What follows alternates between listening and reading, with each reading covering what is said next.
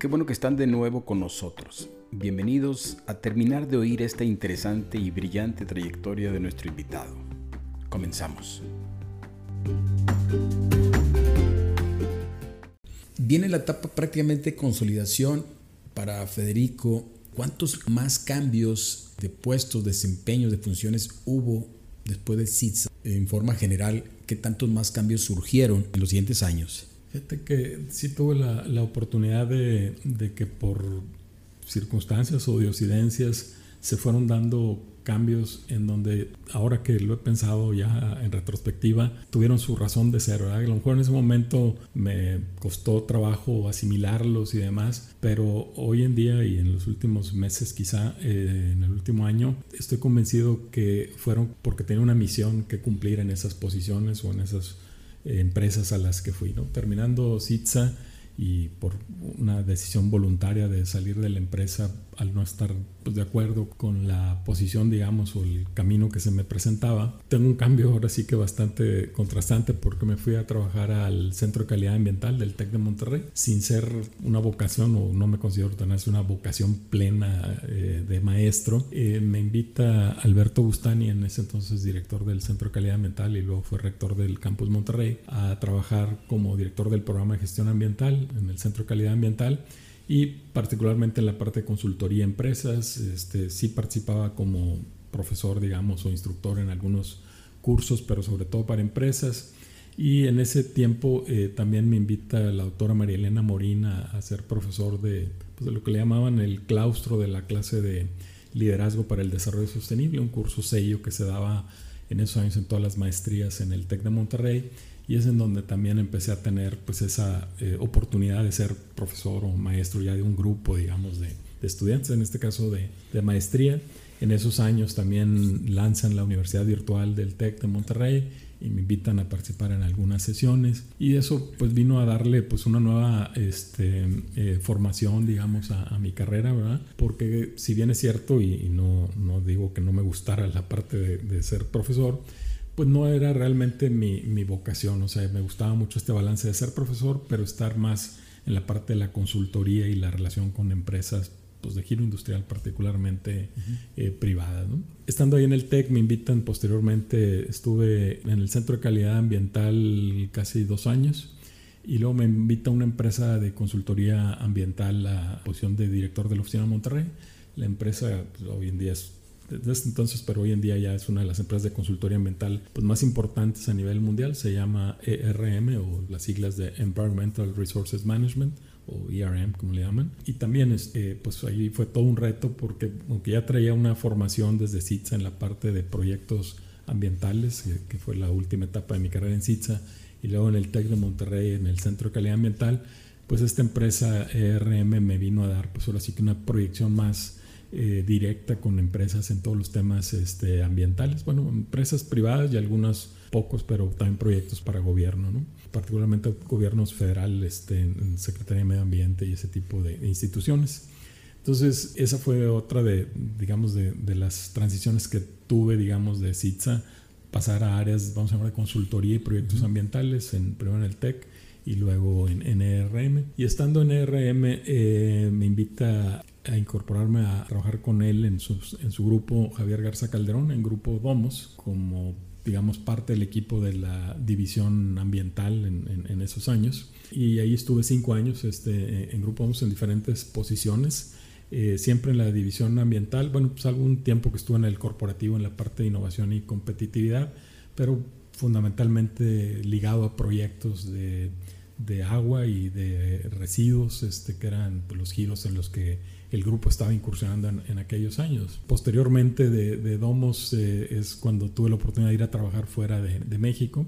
Me invitó a una empresa británica de agua, eh, Bywater, pues a, lo que ha sido el proyecto más grande que me ha tocado manejar en mi carrera profesional, a construir acueductos en República Dominicana proyecto de 220 millones de dólares de inversión. Cuando llego al proyecto, después de un proceso muy largo de, de reclutamiento, selección, porque las preguntas obligadas de los británicos y constructores de todo el mundo, cuántos proyectos has hecho y de qué tamaño, ¿no? Y pues, la verdad de las cosas es de que nada comparado con este tamaño de proyecto. Y aunque ya era la etapa final del proyecto, la que me tocó después de un proceso largo de construcción, eh, la misión era pues eh, relevar al, al, director de los proyectos que estaba por jubilarse.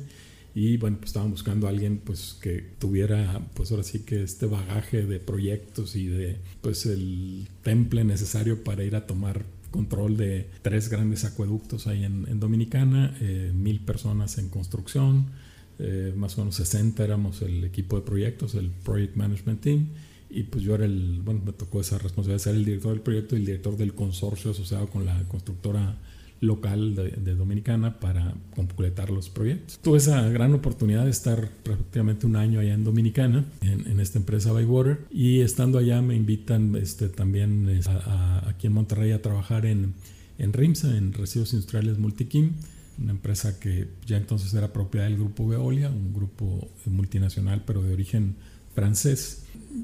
Me invitan como director de desarrollo de negocios en, en RIMSA y tomo la decisión pues de terminar allá mi, mi relación en Bywater y venir a, a, Monterrey y me incorporo y estuve 14 años hasta fines del año pasado pues primero en RIMSA que ya era Veolia, hoy en día se llama Solución, Veolia Soluciones Industriales y luego los últimos cuatro años del 2000, o sea, de los 14, 10 aquí en Monterrey, cuatro en México, en México como director de desarrollo de negocios y relaciones institucionales, que vino, digamos, pues a, a completar mi carrera en, en, Veolia con esta experiencia.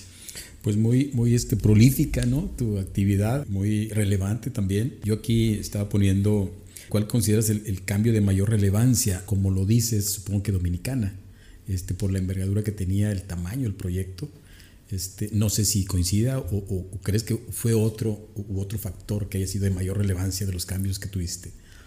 Digo, sin lugar a dudas en tamaño de proyecto ese y también pues esa, por qué no decirlo, esa fama o estigma que pues cómo era posible que un mexicano fuera a reemplazar pues a un británico eh, que había andado construyendo proyectos en Egipto, en África y demás y super mega proyectos de infraestructura, presas y, acueductos y demás, pues el, el que fuera llegando un mexicano y, en proyectos muy, pues muy retadores, no nada más por el número de, de, personas y el monto de la inversión, sino por también el momento en el que se encontraba en ese entonces pues, política y socialmente la, la República Dominicana, en donde estaba eh, pues un presidente, Leonel Fernández, que estaba trayendo al país pues una modernidad y infraestructura, pues como nunca en la historia de, República Dominicana y nuestro cliente era pues el gobierno de la República Dominicana, o sea, la parte digamos de relación con el gobierno de la, de la República Dominicana pues era fundamental.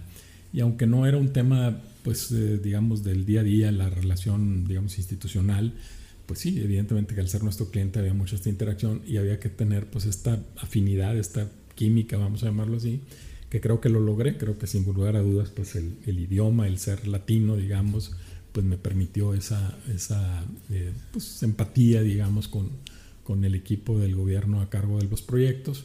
Y también ciertamente el, la constructora local, este, Sinarcon, este, eh, pues jugaba su, su, rol muy importante, pero al final de la historia Bywater era el, el líder, digamos, de los proyectos y, y, sin lugar a dudas que ese por su tamaño. Pero realmente he tenido, como lo mencionaba, pues este, en todas estas cambios de vida, en estas carreras eh, eh, o, etapas profesionales en las empresas, por retos muy, muy interesantes, el que quizá también de los, eh, no, no, no, me gusta decir el último, el más reciente en Veolia, pues fue esta planta de termovalorización de residuos urbanos de la Ciudad de México que, que alguna vez comenté contigo, José Luis. Pues por aunque no se construyó, es decir, no, no se llevó a concretar el proyecto, todo el proceso, digamos, que se vivió desde su conceptualización por parte del gobierno, el proceso de licitación, el contrato, todos los estudios iniciales, el trabajo de comunicación que se hizo para, para convencer, digamos, a, pues a la ciudad ¿verdad? y a las autoridades y eh, organizaciones ambientalistas, etcétera, de los beneficios del proyecto en comparación con otras alternativas pues sin lugar a dudas es eh, el proyecto más importante en el que me ha tocado eh, estar involucrado. No nada más en monto económico, era una inversión de la que se tenía planeada de 600 millones de dólares, este, sino por el impacto social y ambiental tan positivo que, que iba a tener el, proyecto. Entonces ese es otro proyecto que sin lugar a dudas me vino a dar este, eh, pues digamos, panorama, una visión más integral del, del, impacto que tienen los proyectos en, en la vida eh, pues de las ciudades y de la comunidad en general. Pues sí, este, la verdad muy, muy plausible también el, el hecho de andar en esos, en esos niveles grandes ligas y, y dijiste una, una, frase muy, me impacta, este, cómo que un mexicano podía sustituir a un británico, ¿no? O sea, el estigma que pueda existir en el exterior y, bueno, entre nosotros los mexicanos siempre está el chiste, ¿no? ¿Cómo? Este, entonces, este, esto es, es muy valioso y, y, pues ahora sí que, qué bueno por compartir la historia porque pues es de destacarse y seguramente tu familia pues contenta y orgullosa de ese tipo de nivel de logros, ¿no? Un poco el contraste de esta pregunta, ¿qué me dices de momentos inciertos? O difíciles o dudas, no sé si existenciales profesionalmente hablando, este, las hubo, este, digo, es válido a lo mejor algo que, que, te haya marcado, pero también que tú dices que saliste y la superaste.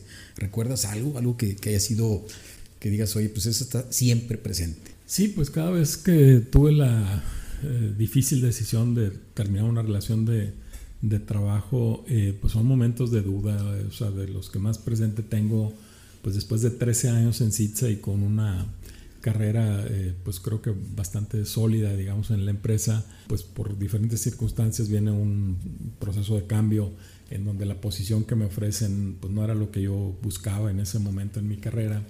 Y con todo y que la persona que, a la que le iba a reportar en ese momento y que hasta la fecha es un gran amigo, Víctor Morales, pues me invita y me dice con la mejor intención, oye, esta posición es para ti, vienen más proyección, más cambios, positivos, todavía tienes mucho que dar aquí en CITS, etcétera, etcétera. Pero yo estaba en el área de ingeniería y proyectos, o sea, la parte de proyectos ambientales y demás, y irme a una planta pues no era lo que me, digo, el reto era enorme también, pero no era lo que realmente me llamaba la atención.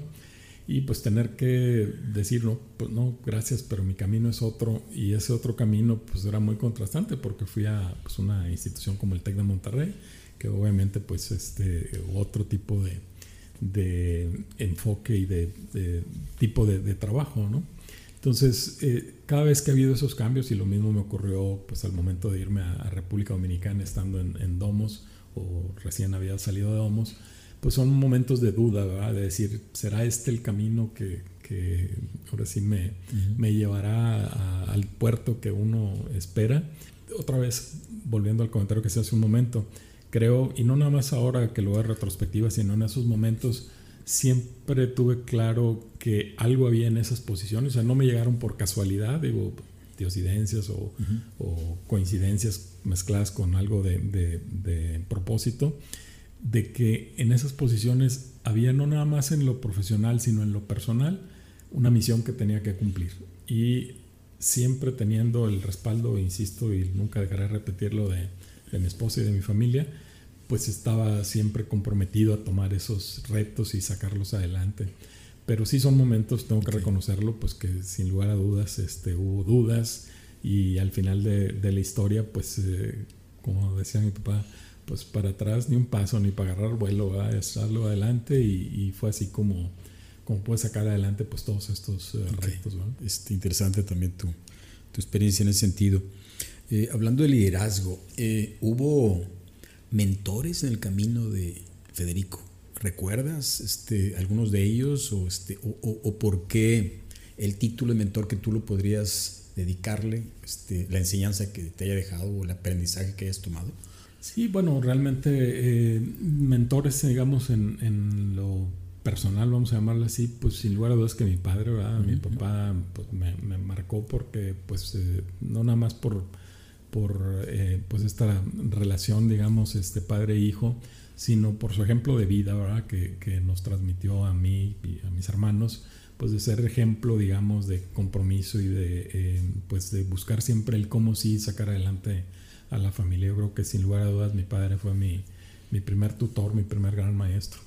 Y luego por el mismo trabajo que tuve, mencioné el nombre de Carlos Reyes, porque, bueno, pues eh, Severo, a quien admiré mucho en la carrera, tuve la oportunidad de, de, bueno, de, tomar clases con él varias veces ahí, balance de materia, transferencia de calor, varias materias, pues siempre hubo cierta afinidad con él y él me presenta a Carlos, que pues con él me tocó trabajar muchos años y, y sin duda se convirtió pues en uno de, de, mis tutores, ¿no? Este, profesionalmente hablando. Mencioné también, ya estando en, en CITSA, a Víctor Morales, que también eh, hasta la fecha sigue él trabajando en, en CITSA y sin lugar a dudas que el tiempo que fue mi jefe, digamos, o con quien reportaba directamente, se convirtió en uno de, mis tutores.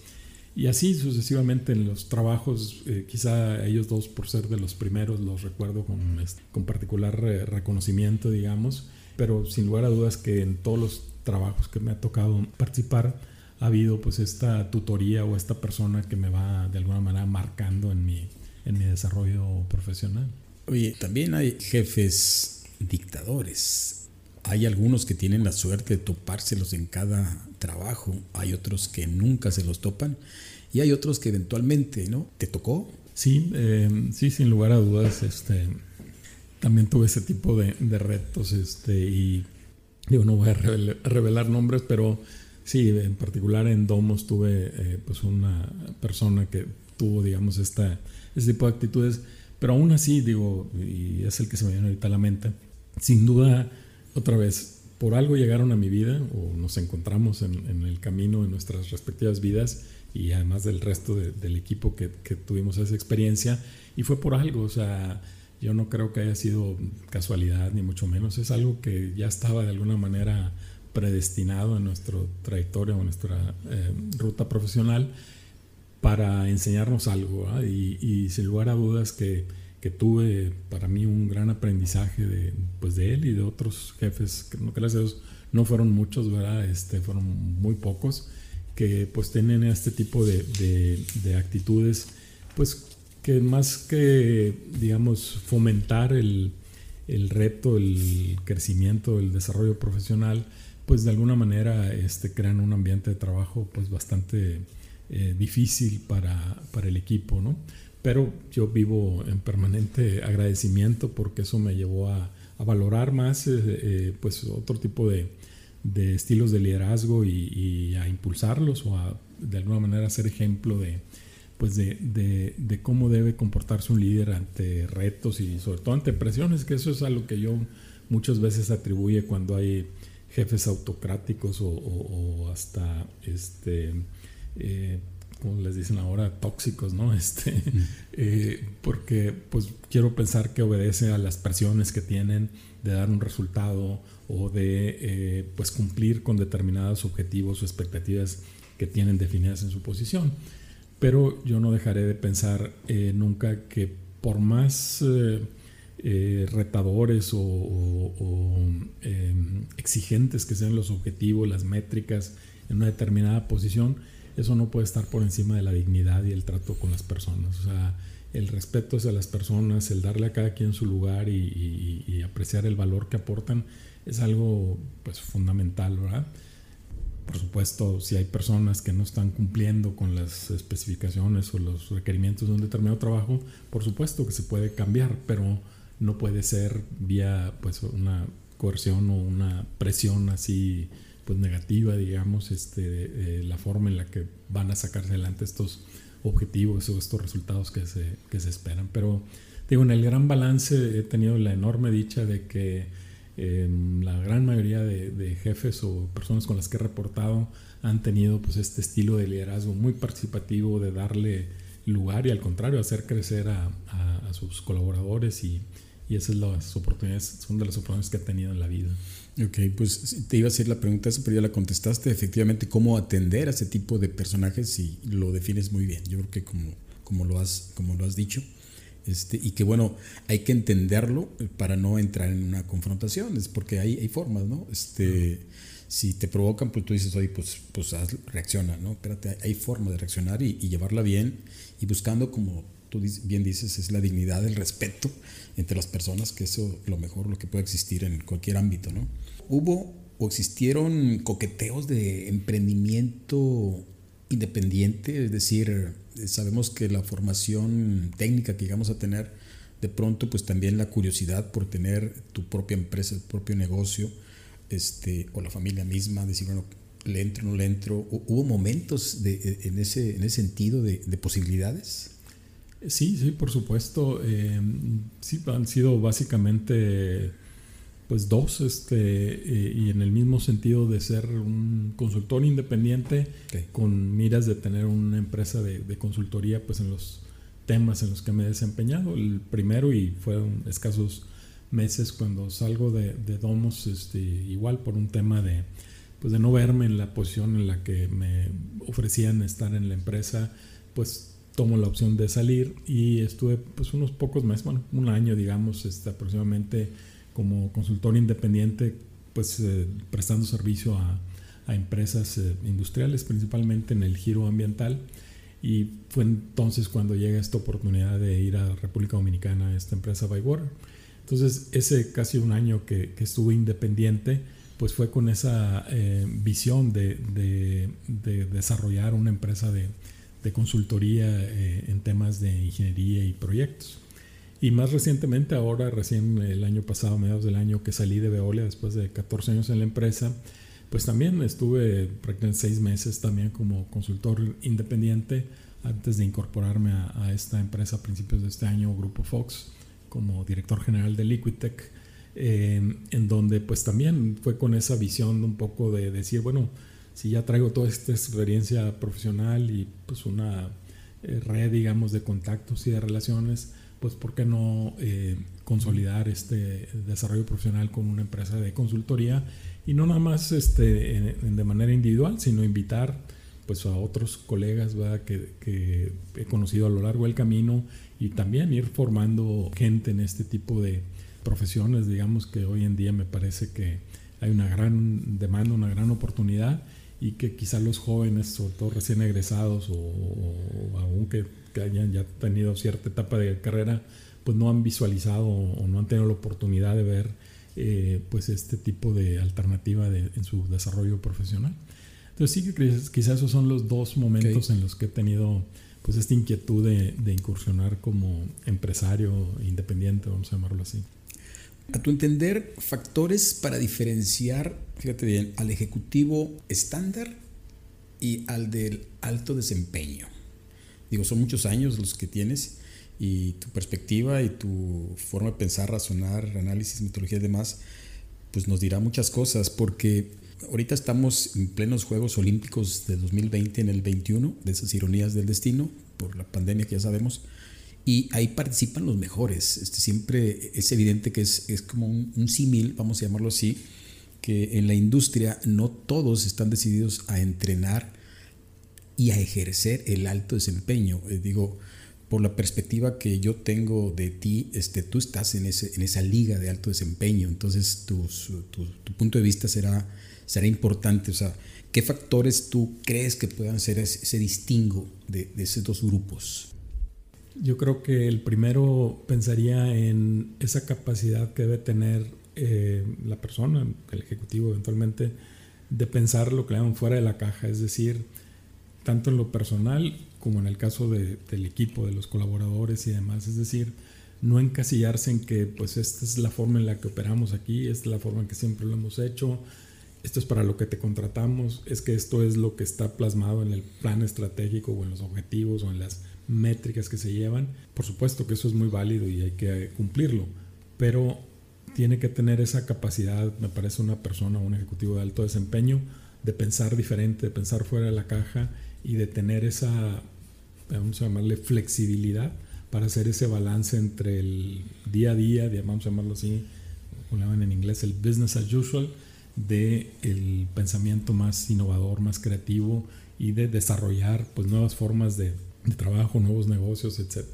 Yo creo que esa sería la primera, el pensar diferente, pensar fuera de la caja. La segunda, eh, y, no necesariamente en orden de importancia, como los estoy pensando, como se me viene a la mente, es la disciplina. O sea, yo creo que eh, en general atletas como los que mencionabas hoy en día los Juegos Olímpicos y lo mismo aplica para la vida y para el ámbito profesional, es un jugador de alto desempeño se caracteriza por esa disciplina. O sea, no puede ser uno pues no, pues esta semana sí me voy a aplicar y voy a sacar todos mis objetivos y voy a pensar diferente, pero no voy a tomar un mes y ya no voy a hacer eso, voy a relajar y demás. Yo creo que, que tiene que ser un trabajo consistente, permanente, disciplinado para lograr dominar pues cualquier tema profesional, físico, etc. Y el tercero pensaría yo quizá en, en la parte pues de liderazgo, pero no, no el liderazgo, ah, bueno, pues eso ya todo el mundo lo dice, ¿no? Sino en ese liderazgo que de manera auténtica y muy eh, genuina, muy, muy veraz, muy, muy válida, muy cierta, impulsa el crecimiento y el desarrollo del personal, o sea, de, de, la gente. Que realmente no sea un liderazgo en donde, bueno, es que yo soy el líder, entonces pues yo quiero el reconocimiento, yo quiero ser el que aparezca en la foto y encabece todos los eventos y demás, sino ese liderazgo que le dé oportunidad al equipo, a la gente, a todos los colaboradores en una organización o en un departamento, pues de crecer y de desarrollarse. Y por qué no, como me ha tocado en algunos casos, que esa persona que reportaba conmigo pues tenga un nivel inclusive más alto en los pocos años que el que uno alcanzó en determinada empresa o, organización. Entonces sí creo que esta parte de este liderazgo, digamos, de desarrollo de la gente y de crecimiento de la persona, es algo que diferencia a los ejecutivos y en general a la gente de, de alto desempeño contra el promedio o el estándar. ¿Cómo defines tu liderazgo? Este, ¿Ha cambiado? Y si has tenido ejemplos, hoy tú mencionas de gente que has visto crecer, precisamente también tiene que ver con ello, el liderazgo. Yo creo que en la medida que los liderazgos se, se aplican de manera correcta, vamos a llamarlo así entre comillas, pues tú ves crecer gente, ¿no? Este, por lo general de forma positiva. Entonces, ¿cómo definirías tu liderazgo? Y si has tenido ejemplos donde te han tomado de mentor, quizás ahora, con ese, ahora el rol opuesto a lo que tú veías al inicio, gente que haya crecido y que, que, que ha apreciado de ti algo, que, puedes comentar ahí al respecto. Sí, pues lo primero es, sí, sin lugar a dudas, que mi estilo de liderazgo ha tenido su, cambio, su evolución a lo largo de los, de los años, ¿verdad? No, digamos, mi primer puesto de gerente, vamos a llamarlo así, ya tuve equipos de trabajo desde muy joven por el tipo de, de formación profesional que tuve, inclusive todavía ni terminar la carrera y estando en Piosa, pues ya en los arranques de las plantas o de los eh, equipos de proceso, pues ya tenía yo cuadrillas de trabajo a mi cargo, etcétera. Pero digamos que formalmente ya un puesto de, de más alta responsabilidad fue en CITSA como mi primer puesto de gerente. Pues tuve también otra vez esta fortuna que me ha dado la vida, pues de que en CITSA pues había una formación, digamos, de ejecutivos pues muy estructurada, muy bien eh, diseñada, con cursos de liderazgo, más que cursos auténticos, diplomados de liderazgo, trabajo en equipo, etcétera, etcétera. Y entonces pues esto de alguna manera eh, pues fue poniendo el sello, vamos a llamarle así, de CITSA en sus ejecutivos. Entonces ese liderazgo muy estructurado, muy consciente de las necesidades de la gente, de formarlos, etcétera, muy humano, vamos a llamarlo así, pues es por la misma formación que, venía pues desde los dueños, socios, fundadores de, del grupo en esos años. Conforme fui pasando por diferentes empresas, pues sí, me llevó a tener un liderazgo más, este, eh, vamos a decir, estricto, rígido. El proyecto de Dominicana, pues no había otra forma de sacar un proyecto de esa magnitud y con los tiempos tan retadores que teníamos sino era llevando pues un, liderazgo muy rígido, muy estricto, muy apegado a así tenemos que terminar y era un trabajo 24 por 7 como se le llama, 365 días del año para poder sacar el proyecto. Entonces ahí pues no había mucho margen de tolerancia, digo, siempre respetando la dignidad de las personas y demás, pero no había mucho tiempo, o más bien no había tiempo para formar gente, o sea, funciona, se queda, no funciona, se va porque pues había ya compromisos con el gobierno para entregar esos proyectos, ¿no? Ya en, en mi vida en Veolia, digamos profesionalmente hablando, donde pasé más tiempo, estos 14 años, pues sin lugar a dudas que, que, pues al ser un grupo multicultural, multinacional, pues la diferencia, digamos, de estilos es muy marcada, no, no es lo mismo personal que ha sido formado académica y profesionalmente en Francia, o en otros países europeos a países latinos o asiáticos y, y demás. Entonces, esta parte de entender este enfoque multicultural y de alguna manera alinearlo o adaptarlo al, al entorno, pues en este caso de México, sin lugar a dudas me llevó a tener pues un estilo más participativo, colaborativo, de, situacional este, de los proyectos para tener un, un liderazgo más balanceado. ¿no? sin lugar a dudas que, ha evolucionado mi estilo de liderazgo. ¿Cómo me veo yo actualmente eh, en mi estilo de liderazgo? Pues un, líder eh, que trato, y creo que, en buena medida lo consigo, de transmitir una visión diferente de donde estoy, en la empresa en la que estoy actualmente, pues eso, de, de cómo podemos pensar diferente y respetando pues eh, la orientación, digo, no podemos ser teólogos, pero cómo darle un nuevo enfoque, una nueva visión, una nueva, un nuevo propósito a, la empresa. Entonces sí creo yo mucho en que mi estilo de liderazgo transmite esa visión. Segundo, eh, yo siempre me he considerado, y más en los últimos años, lo que yo le llamo, un, este, soy un químico, un constructor de puentes. O sea, me, me gusta mucho esta similitud de decir, eh, mi estilo de liderazgo es aquel que permite saber dónde estamos, a dónde queremos llegar con esa visión, pero no nada más eso, sino construir el puente que me lleve de donde estoy, o nos lleve a la organización en la que estoy, a donde queremos llegar. Y esta parte creo que es la que la que me sigue llenando hasta la fecha a, mis 61 años de satisfacción, de reto, de entusiasmo por hacer cosas nuevas, el estar pensando diferente, construyendo visiones conjuntas, comunes para el equipo en el que trabajo y construyendo estos puentes que nos llevan a esa visión. Coincidimos en muchos aspectos.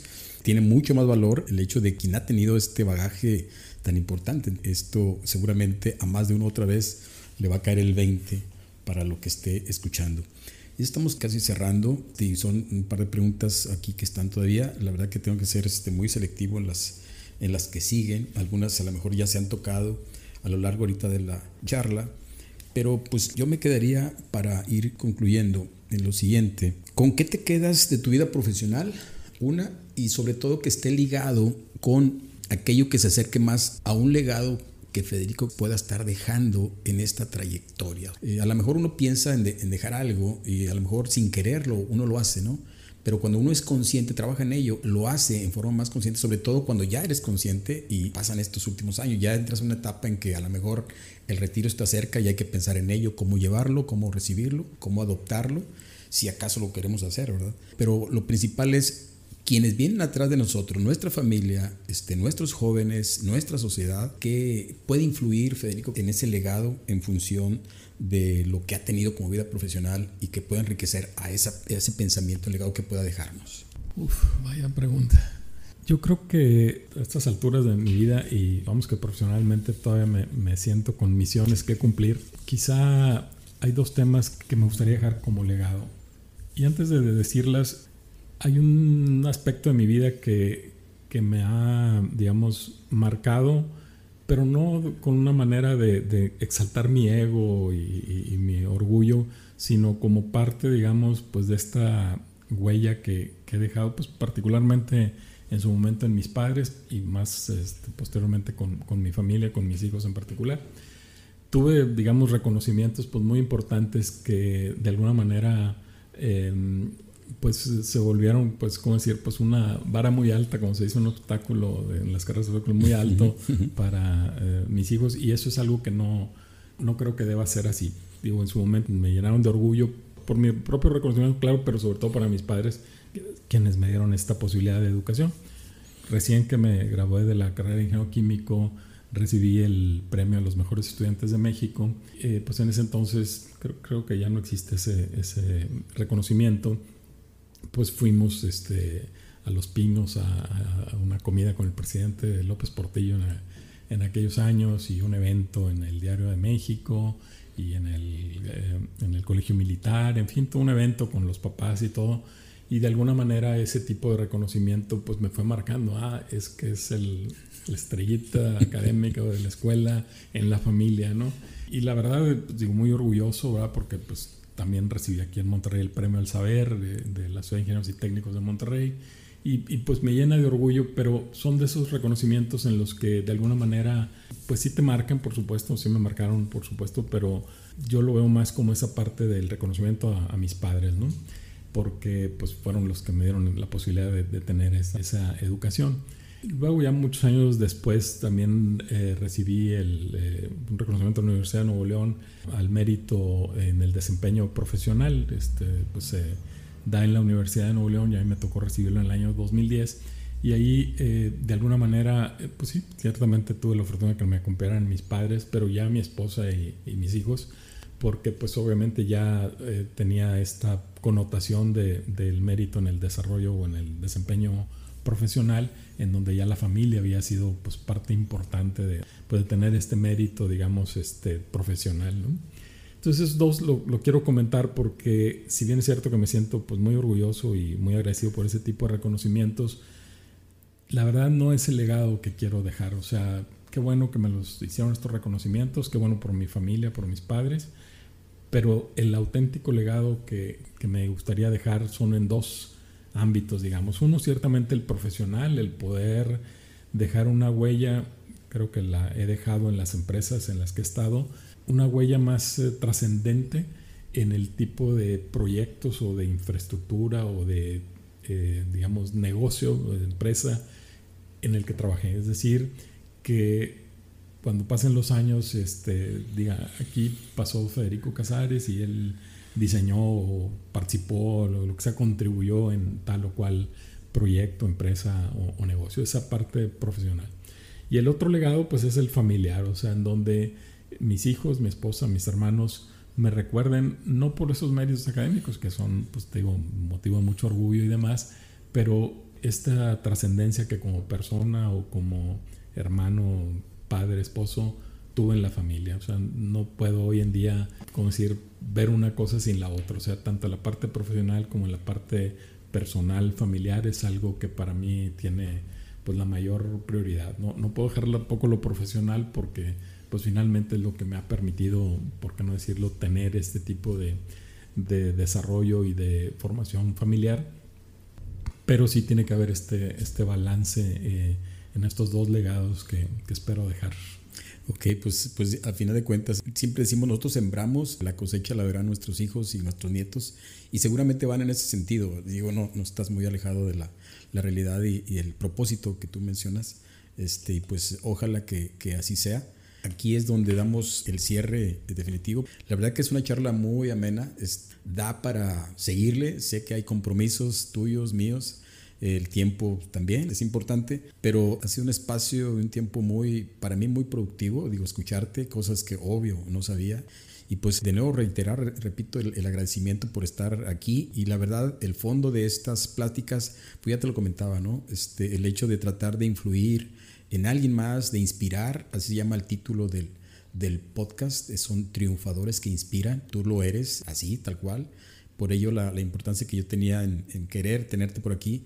Y bueno, vendrán otros sectores y demás, pero yo creo que sí hay gente esperando, eh, consciente o inconscientemente, a alguien, una voz, una reflexión, un consejo, un tip, algo que nos pueda ayudar y seguir tejiendo en esta sociedad, en este desarrollo personal y profesional, porque van ligadas, ¿no? O sea, no podemos separar la persona del, del, profesionista. Pues aquí está tu casa, pues seguramente habrá más charlas, a lo mejor más informales, sin equipos, aparatos o micrófonos, y pues bienvenido, aquí está tu casa. Muchas gracias, José Luis. Pues nuevamente un, gran honor participar en esta charla, en esta iniciativa que, que seguramente tendrá mucho éxito. Eh, José Luis, realmente es eh, algo que que estoy seguro que va a tener éxito, no tengo la menor duda. Y más allá de, del éxito medido en términos de audiencia y de rating y, y, demás, que seguramente lo tendrás, creo que la oportunidad que nos das, y bueno, siendo yo el primero, pero seguramente que vendrán más, pues transmitir, digamos, esta o comunicar estas experiencias que hemos tenido a lo largo de nuestra vida pues, profesional, pero también personal, sin lugar a dudas que va a, a ser una gran oportunidad para, para, mucha gente de conocer y de inspirarse, como bien lo señalas, en, en estas historias de, de, vida. Yo lo que me gustaría nada más eh, mencionar y, y, ya para terminar es, me marcó mucho, te dije, cuando nos compartiste el podcast de, de añoranzas, andanzas, este, eh, de andanzas eh, con la historia de tu padre. Y yo lo, lo, que quise es traerte pues este, este obsequio, que es una eh, recopilación de frases que hicimos mis hermanos y yo, bueno, este, todos en conjunto con la edición de Daniel, mi hermano, y se llama Y es lo que te deseo, lo mejor está por venir. Mm, qué, padre, Luis. qué padre. Entonces, pues mucho éxito Muchas en esta gracias. iniciativa. Ya me platicarás qué opinas de las, de las frases de mi padre un honor y muchas gracias por la charla, José al, al, contrario, muchas gracias por el detalle. Ya lo leeremos con calma y pues de nuevo, hasta pronto, hasta luego. Hasta luego.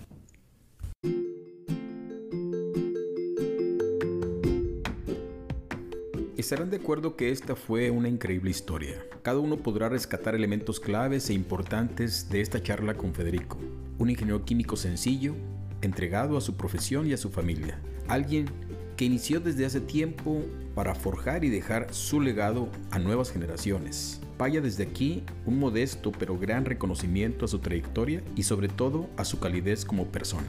Un mexicano que rompió un estigma internacional contra un británico, con una visión fresca de la definición de liderazgo, constructor de puentes. Esperamos sus comentarios y sugerencias en nuestras redes sociales de Sir Coach, Twitter, Facebook, YouTube y aquí mismo en el podcast. Esperamos también que lo hayan disfrutado y hasta la próxima.